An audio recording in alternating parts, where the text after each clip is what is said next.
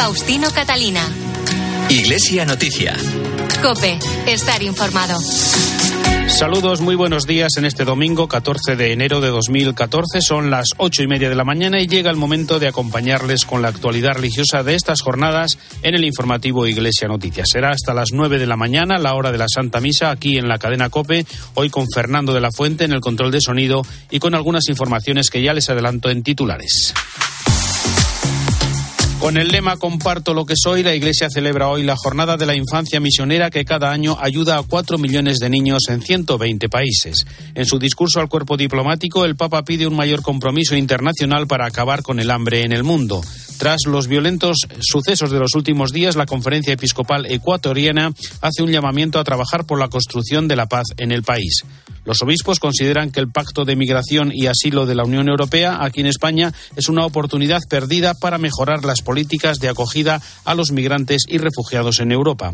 El presidente de Argentina, Javier Milei, ha invitado a visitar su país de origen al Papa, que mañana lunes recibe a una delegación del Gobierno de Canarias y a sus obispos para hablar de la situación migratoria. Faustino Catalina. Iglesia Noticia. Cope, estar informado. Comparto lo que soy es el lema elegido por la Iglesia para celebrar este domingo la jornada de la infancia misionera, un día en el que los más pequeños están invitados a ayudar a los demás niños, especialmente a los que no tienen lo necesario para vivir o no conocen a Dios y a los que pueden ayudar con su oración y su aportación económica. José María Calderón es el director nacional de las Obras Misionales Pontificias. Concienciar principalmente a los niños ellos también son misioneros ¿eh? y que ellos también tienen que vivir el espíritu misionero en el lugar donde se encuentran, en el lugar donde viven, entre sus compañeros, en sus familias y entre sus amigos. Y que ellos también son un apoyo para los misioneros que están en territorios de misión. Entonces, la concienciación, el hacer, el hacer presente la vida misionera entre los cristianos de aquí y muy particularmente en el caso de la infancia misionera entre los niños, es una de nuestras labores más bonitas y más importantes. La segunda labor que hacemos desde Infancia Misionera aquí en España es concienciar a todos, también a los adultos, de que hay que ayudar económicamente a los misioneros. Pues con la ayuda que reciben los misioneros proporcionan educación, salud y formación cristiana a más de 4 millones de niños en 120 países a través de 2.500 proyectos, con España a la cabeza de la recaudación. José María Calderón. El año pasado en el mundo se recaudaron más de 12 millones de euros que se repartieron en proyectos de todo tipo, proyectos de evangelización y de educación cristiana, pero también de formación humana, de formación intelectual para niños, para jóvenes, también en temas de salud y luego pues en sitios como eh, pues leproserías para niños o, o orfanatos. Ahí están los misioneros católicos que están llevando el Evangelio no solamente con su palabra, sino con su testimonio de vida, con su entrega, con su generosidad, con su servicio, ¿no? Bueno, pues esos, de esos 12 millones largos que, que, se pudieron distribuir el año pasado entre todos los proyectos que se presentaron en los, los territorios de misión, hay que decir que más de dos millones son de España. En la presentación de la jornada ha participado Elvira Pillado, religiosa de Jesús María y misionera en Tánger, donde atiende una guardería con 100 niños y una casa de acogida de nueve niñas en situación de riesgo. La congregación a la que yo pertenezco, que es las religiosas de Jesús María, tiene una guardería. Eh, apoyamos la etapa de infantil, sobre todo, lo que sería la infantil aquí en España, de 3 a 5 años. Después ya hay posibilidad de acceso al, colegio público, pero esa etapa es muy importante, ¿no? Por dar opor oportunidad a familias que no pueden eh, enviar a sus hijos a, a guarderías o a, a, etapa infantil porque es privada y no todo el mundo tiene los recursos suficientes.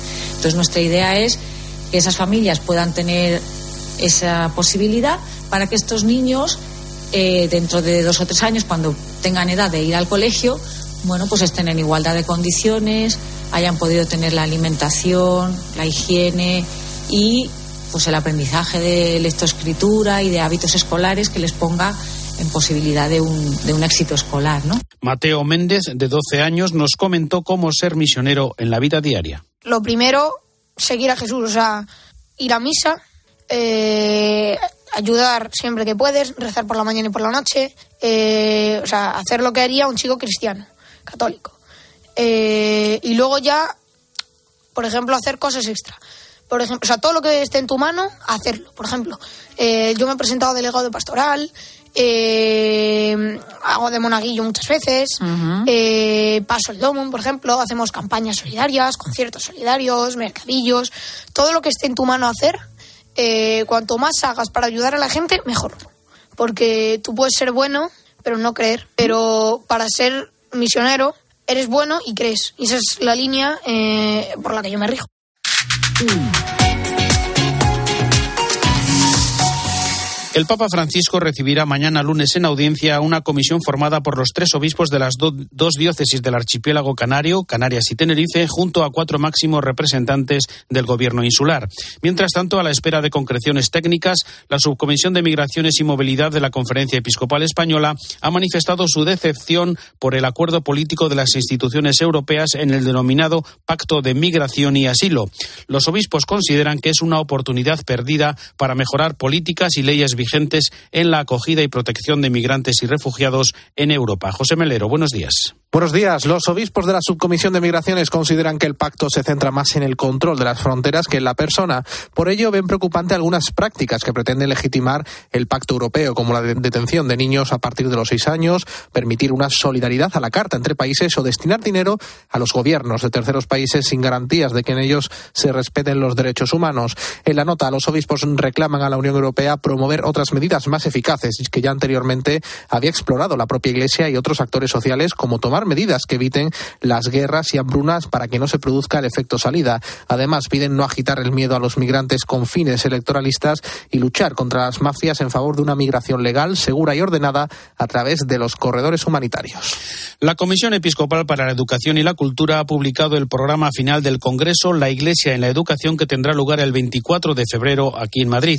Contará, entre otros, con las intervenciones del prefecto del Dicasterio para la Cultura y la Educación, el cardenal José Tolentino de Mendoza, el director del programa de Maestría en Política Educativa Internacional de la Universidad de Harvard, Fernando Reimers, y la catedrática emérita de Historia de la Educación de la Universidad de Sevilla, Consuelo Flecha. Unas intervenciones que presentarán tres miradas de elogio a la educación por su contribución a la construcción social y al bien común. Sus intervenciones llegarán después de que durante la mañana de esa jornada se celebren encuentros sobre los nueve ámbitos temáticos del eh, ámbito educativo en los que la Iglesia está presente. Iglesia Noticia. Cope, estar informado.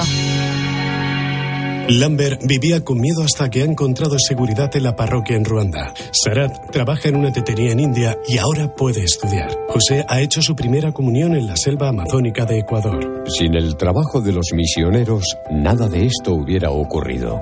Infancia Misionera apoya cada año a 4 millones de niños. ¿Te sumas?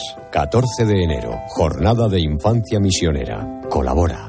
UMAS, mutua especialista en seguros para el sector educativo. Ofrecemos una solución integral para los colegios y guarderías. Daños patrimoniales, responsabilidad civil, accidentes de alumnos. Más de 1.400 centros ya confían en nosotros. Visítanos en umas.es. UMAS, más de 40 años de vocación de servicio. Iglesia Noticia. Cope, estar informado. Comenzamos ahora en Iglesia Noticia el repaso a la actualidad internacional en el Vaticano. Allí el Papa ha pedido evitar las polarizaciones ideológicas y un mayor compromiso de la comunidad internacional con el derecho humanitario para acabar con el hambre en el mundo. Lo dijo en el discurso al cuerpo diplomático acreditado ante la Santa Sede, en el que Francisco repasó algunos conflictos y guerras que asolan el mundo al tiempo que demandó la prohibición universal de la maternidad subrogada. Nos amplía lo dicho por el Papa en este discurso desde Roma. Ángeles Conde, buenos Buenos días. El discurso ante el cuerpo diplomático acreditado ante la Santa Sede se considera uno de los más importantes de los que pronuncia el pontífice, que tiene ante sí a representantes de decenas de países, incluso enfrentados entre ellos como puede ser Rusia y Ucrania o Israel y el Estado palestino. Son 184 los países con los que mantiene relaciones la Santa Sede, aunque no todos tienen sede diplomática en la ciudad de Roma. El Papa Francisco a lo largo de este encuentro con los diplomáticos habló largo y tendido sobre la necesidad de paz al comienzo de un año, dijo, marcado por conflictos y divisiones. En este camino hacia la paz, insistió, es importante respetar la vida humana, algo que para el Papa no sucede en el caso de la maternidad subrogada. Vamos a escuchar a Francisco. Considero deplorable la práctica de la llamada maternidad subrogada que ofende gravemente la dignidad de la mujer y del niño. Un hijo es siempre un don y nunca el objeto de un contrato.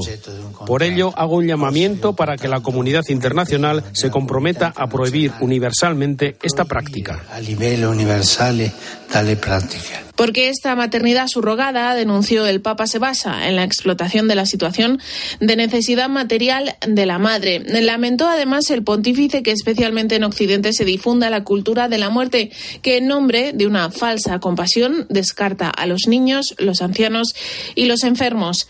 El discurso del Santo Padre fue largo y, como es habitual, hizo un repaso por los conflictos y guerras abiertas en el mundo. Oriente Medio, como no pudo ser de otra manera, estuvo en el centro de sus preocupaciones volvió a repetir el Papa su condena por la masacre perpetrada por Hamas el 7 eh, de octubre y también por cualquier forma, dijo, de terrorismo y extremismo. Al mismo tiempo lamentó la gravísima situación humanitaria en Gaza, por eso llamó a un alto el fuego en todos los frentes. Pidió que la población palestina reciba las ayudas humanitarias necesarias y que los hospitales, las escuelas y los lugares de culto cuenten con la protección que haga falta. Insistió el Papa en que la comunidad internacional debe contribuir a encontrar una salida a la situación basada en la solución de los dos estados, uno israelí y uno palestino. El Papa Francisco también mencionó los dos años de guerra rusa contra Ucrania. Asimismo, mostró su preocupación el Papa por el auge del antisemitismo en los últimos tiempos y recordó que en el mundo unos 360 millones de cristianos padecen persecución por el mero hecho de serlo en mayor o menor grado, como sucede, dijo, en Nicaragua. También sobre algunas novedades de este discurso de Francisco al cuerpo diplomático nos llega desde Roma el comentario de Antonio Pelayo. Buenos días. Buenos días, Faustino. No es nada fácil señalar los puntos salientes o novedosos en un discurso tan largo y denso como el que pronunció el lunes pasado Francisco ante el cuerpo diplomático acreditado ante la Santa Sede. Difícil, pero lo vamos a intentar. El Papa no podía dejar de reconocer la importancia que se merece la dramática situación creada en Israel y Palestina. Condenó el ataque terrorista perpetrado por Hamas y al mismo tiempo la fuerte respuesta militar israelí que ha traído la muerte de decenas de miles de palestinos, en su mayoría civiles. Pero no quedó ahí la cosa, porque en su opinión los sucesos de Gaza, como también los de Ucrania después de la brutal invasión rusa, son violaciones graves del derecho internacional humanitario y los definió sin ambajes como crímenes de guerra. En consecuencia, pidió a la comunidad internacional y sin citarlo al Tribunal Internacional de la Haya que tomen las medidas necesarias para condenarlos y prevenirlos. Y esto sí que es una novedad. En otro orden de cosas, consideró deplorable la práctica de la llamada maternidad subrogada que ofende gravemente la dignidad de la mujer y del niño porque un hijo dijo, es siempre un don y nunca el objeto de un contrato. Dando un paso más adelante, hizo un llamamiento para que la comunidad internacional se comprometa a prohibir universalmente esta práctica. Y aunque Bergoglio ya había condenado los úteros de alquiler, nunca había pedido su prohibición. Sería muy triste que la comunidad internacional no acogiese estos dos llamamientos papales, pero en todo caso es tarea de la Santa Sede y del Papa ser una voz profética en un mundo dominado por intereses bastardos y suicidas y lanzar una llamada a la conciencia de la humanidad. Desde Roma les ha hablado Antonio Pelayo. Gracias, Antonio. El Papa considera que la gula es quizá el vicio más peligroso que está acabando con el planeta. En la catequesis de la Audiencia General del miércoles, Francisco pidió que la comida sea redescubierta y valorada mientras se extienden los trastornos alimentarios como la anorexia, la bulimia o la obesidad. Cuéntanos, Ángeles. Como bien dices, el Papa habló durante el miércoles de la gula. Señaló que cuando una persona no tiene una relación sana con los alimentos, come rápido, con velocidad, con ansia por saciarse, aunque jamás se sacia. De esta forma, el pontífice advirtió de que una mala relación con la comida provoca enfermedades, muchas veces relacionadas, dijo, con tormentos de la psique y del alma. Vamos a oír cómo explicó esto Francisco. Si mancha troppo oppure troppo poco. Se come demasiado o demasiado poco. Dime cómo comes y te diré qué alma posees. La gula es una locura del vientre. Debemos comer para vivir, no vivir para comer. La gula es quizá el vicio más peligroso que está matando el planeta. que está uccidendo el planeta. Como hemos oído, el Santo Padre también se refirió al sentido social de la gula que está poniendo en peligro la integridad del planeta, indicó, porque la voracidad con la que nos hemos desatado hacia los bienes del mundo está comprometiendo el futuro de todos. Recordó por eso el Papa que nos hemos abalanzado sobre estos bienes para convertirnos en sus dueños cuando Dios nos los ha entregado para su cuidado y no para su explotación. Antes de concluir la catequesis, de nuevo, Francisco volvió a apelar a la paz donde más se necesita. Renovemos nuestra cercanía con la oración a la querida población ucraniana, tan probada, y a cuantos sufren el horror de la guerra en Palestina y en Israel, como en otras partes del mundo. Recemos. Tras el largo ciclo de catequesis sobre la evangelización y el celo apostólico, el Papa ha comenzado un nuevo ciclo de catequesis en esta ocasión sobre los vicios y virtudes. Y recordamos por último, Ángeles, la proyectada restauración del baldaquino de Bernini en la Basílica de San Pedro ante el jubileo de 2025. Diez meses se van a emplear para restaurar esta majestuosa obra de arte que nos da la bienvenida en el altar de la Basílica de San Pedro. El motivo de la empresa es el jubileo de 2025 y el cuarto centenario de la dedicación de la nueva Basílica Vaticana, que tuvo lugar en 1626 bajo el pontificado de Urbano VIII Barberini. Los genios Bernini y Borromini dejaron de lado sus rivalidades para crear este baldaquino que pesa 63 toneladas y mide más de 28 metros, una altura de casi 10 plantas.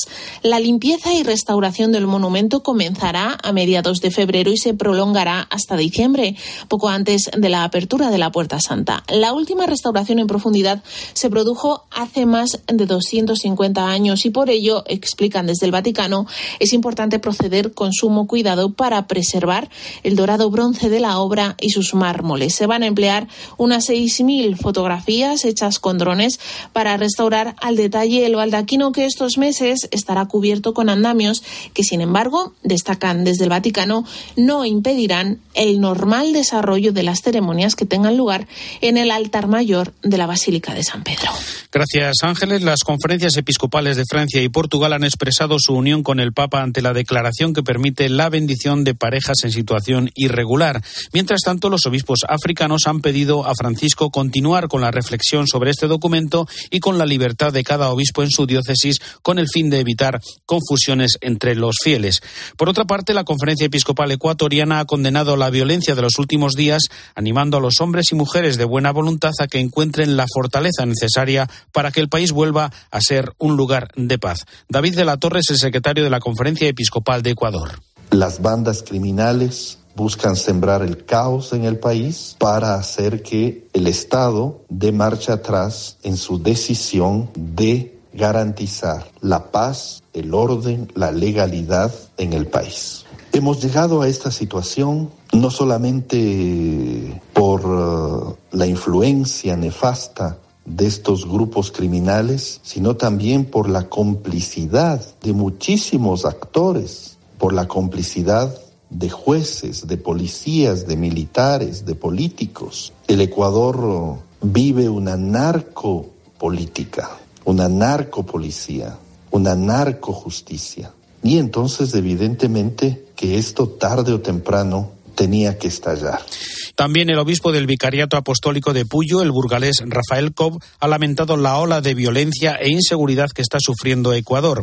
Ha enviado un mensaje en el que afirma que aunque hay fuerzas que propician los enfrentamientos y la desestabilización del país, la violencia no prevalecerá y el pueblo ecuatoriano unido será capaz de vencer el mal.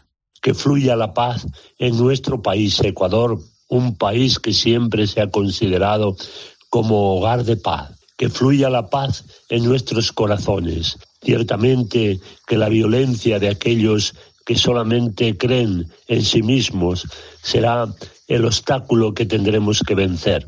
También nosotros sabemos que la violencia no prevalecerá, sino que verdaderamente el pueblo del Ecuador unido será capaz de vencer el mal, de vencer también las fuerzas que destruyen y quieren que nos enfrentemos para que verdaderamente haya la desestabilización en un país. También el presidente de Argentina, por otra parte, Javier Milei, ha invitado al Papa Francisco a visitar su país de origen. Vamos a escuchar las palabras del portavoz gubernamental. Quería anunciarles que en estos momentos el presidente de la Nación, Javier Milei, está enviando una carta a su santidad el Papa Francisco, invitándolo a visitar la República Argentina, entendiendo que eh, su presencia y eh, su mensaje van a contribuir a la unidad de todos y nos va a dar la fuerza colectiva necesaria para preservar la paz, trabajar en prosperidad y en el engrandecimiento de nuestra patria. Los obispos de la frontera de México con Estados Unidos han pedido en un mensaje que los dos gobiernos abran corredores humanitarios seguros para los migrantes. Recuerdan que alrededor de 8.000 personas llegan diariamente a la frontera, al tiempo que animan a la comunidad católica a acoger a las personas itinerantes en sus parroquias. Esta semana se han cumplido 75 años del primer cursillo de cristiandad de la historia que se celebró del 7 al 10 de enero de 1949 en Mallorca, con una nueva propuesta evangelizadora para que cualquiera pudiese conocer y vivir lo esencial del ser cristiano en toda su intensidad. Durante estos 75 años, más de 300.000 personas se han encontrado con Cristo a través de los 11.000 cursillos que se han celebrado en España desde su origen, gracias a este movimiento presente en 57 días. En COPE hemos contado el testimonio de Santi Jiménez. Su mujer, Elena, falleció hace justo un año y los cursillos le ayudaron a llevar la enfermedad que ella sufría y a superar su pérdida. Está diseñado por el Espíritu Santo, que fue el que se encargó de desarrollarlo poco a poco, de, que salió un grupo de jóvenes de Mallorca, para que desde que tú te apuntas, todo, eh, todo se vuelca en que tú tengas un encuentro con el Señor se pone en marcha la oración, se pone en marcha el equipo de dirigentes que te va a acompañar hasta que tú vas, vives tu experiencia del cursillo, que yo con la gente que invito me ha puesto una cena siempre. Si no les gusta te invito donde quieras, si te gusta me invitas tú y siempre la gano yo porque es una experiencia profunda, viva, que te da la vuelta como un calcetín, que es la comunidad de San Egidio de Madrid ha hecho un llamamiento urgente para la donación de mantas en buen estado para entregarlas a personas sin hogar que pernoctan en las calles en estos días de frío intenso. José Melero.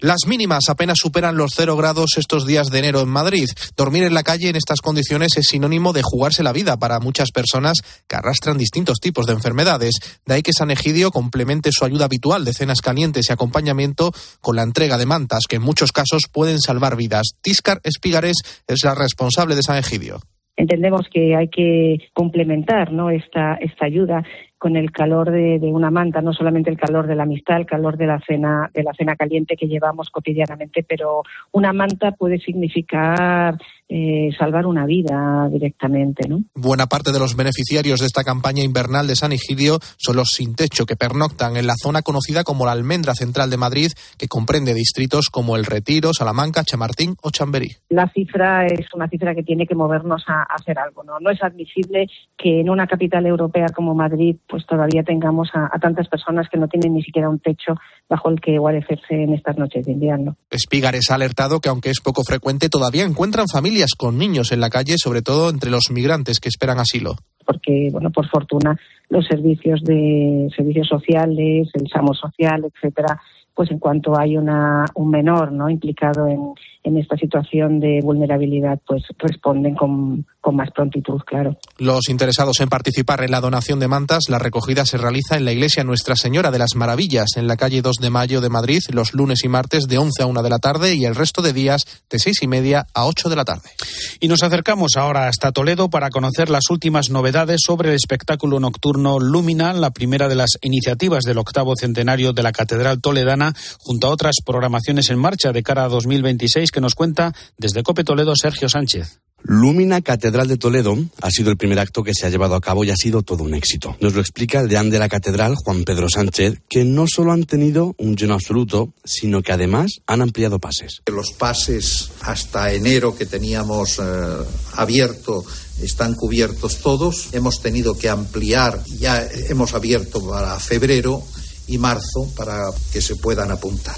2024 va a ser un gran año para la Catedral Primera de Toledo. Van a comenzar más actos como la Vuelta de la Lira de Toledo, el Balcón de la Reina y algunas restauraciones, entre ellas la antesala capitular, la escultura de El Transparente y la restauración de la fachada sur de la Catedral. Milagros Tolón es la delegada del Gobierno de Castilla-La Mancha. Por obra de emergencia, el Ministerio de Cultura pues, dio a la Catedral eh, 900.000, en torno a 900.000, un millón de euros y eh, queda pendiente la fachada sur. Eh, tengo muchísimo interés pues que haya una ayuda importante. Además de todo esto, Faustino Lumina Catedral de Toledo se va a promocionar en la famosa Feria de Turismo Internacional de Fitur, en Madrid, lo que hará que se llenen todavía más todas las plazas. Quedan dos años, eso es cierto, para que la catedral cumpla 800 años, pero van a ser dos años llenos de experiencias únicas y mágicas que sirven para evangelizar y llevar la fe a esta catedral, una de las más importantes del país. Otra catedral, la de Mallorca, da un nuevo paso con la reforma que permite disfrutar de algunas de sus más destacadas obras desde el punto de vista litúrgico, cultural, histórico y artístico. Cope Mallorca, Cristina Requena. Después de más de 40 años de la última intervención museográfica, la Catedral de Mallorca ha decidido renovar tres salas que constituían el museo capitular para actualizarlas con un nuevo discurso. La sacristía dels Vermells está planteada como un espacio donde se hace visible la historia de la catedral desde su fundación, pasando por su dedicación a la Virgen María o su función litúrgica a través de las piezas de uso eucarístico. El visitante pasa después a la sala capitular gótica, donde se explica la encarnación de Jesús a través de los santos representados en la colección de pintura gótica. Acaba en la sala capitular barroca que expone la celebración de la fe a través de la redención, la veneración de las reliquias y la implicación de la Iglesia a través de los sacramentos con piezas relacionadas. Marta de Castro es técnica de gestión cultural de la catedral. Todo el proyecto se ha llevado a cabo siguiendo las líneas y los recursos museográficos que están presentes en el Museo de Arte Sacro de Mallorca. Con esto lo que se pretende es que los dos espacios sean complementarios y queden conectados para que así todos los visitantes puedan tener un conocimiento muchísimo más amplio de nuestro templo y de toda su historia. A pesar de los cambios, se mantendrán expuestas algunas de las obras más emblemáticas de la colección, como son la Custodia Mayor, los Rimonim o los candelabros barrocos. La institución teresiana, fundada por San Pedro Poveda y presente en más de 30 países de Europa, África, Asia y América, celebra estos días los 100 años transcurridos desde que en 1924 recibió el reconocimiento de la Iglesia Universal con un breve del Papa Pío XI. María Rita Martín Artacho es la vicedirectora de la institución teresiana. La aprobación pontificia llevó a la institución teresiana a desplegar sus alas, a salir hacia nuevas culturas, y a mezclarse con gente diversa, a expresarse en diferentes lenguas. Hoy la institución se siente urgida a compartir su carisma, porque sabe que en su interior alberga un tesoro y se siente llamada a comunicarlo. Es el tesoro del Evangelio, tan necesario en este mundo nuestro, que reclama más que nunca hombres y mujeres que sean sal y luz en medio del mundo, defensores de la dignidad de cada persona y de la casa común, hombres y mujeres artesanos de paz.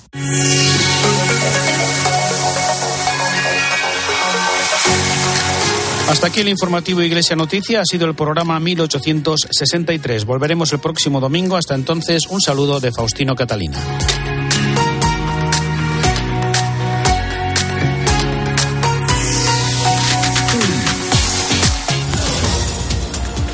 Buenos días, domingo 14 de enero, en el que los rehenes israelíes cumplen 100 días de cautiverio por el conflicto en la franja de Gaza. Se estima que son 136 personas las que siguen en manos de los terroristas de Hamas. El primer ministro israelí, Benjamin Netanyahu, ha dejado claro en sus palabras que ni la Haya, ni el eje del mal, ni la Corte Internacional de Justicia frenará a Israel en su misión de acabar con Hamas. Un conflicto que tiene gran repercusión en la tensión existente en el Mar Rojo. El presidente de los Estados Unidos, Joe Biden, ha reconocido una serie de bombardeos conjuntos realizados por el ejército estadounidense contra los rebeldes yemeníes hutíes en un punto clave para el comercio internacional. Además, en España hoy continúa la recogida de pellets en la costa de Galicia, en la que dos helicópteros y siete barcos se han sumado a los 300 efectivos y voluntarios presentes para retirar estos microplásticos presentes en la costa de España. Te quedas ahora con la Santa Misa en Cope.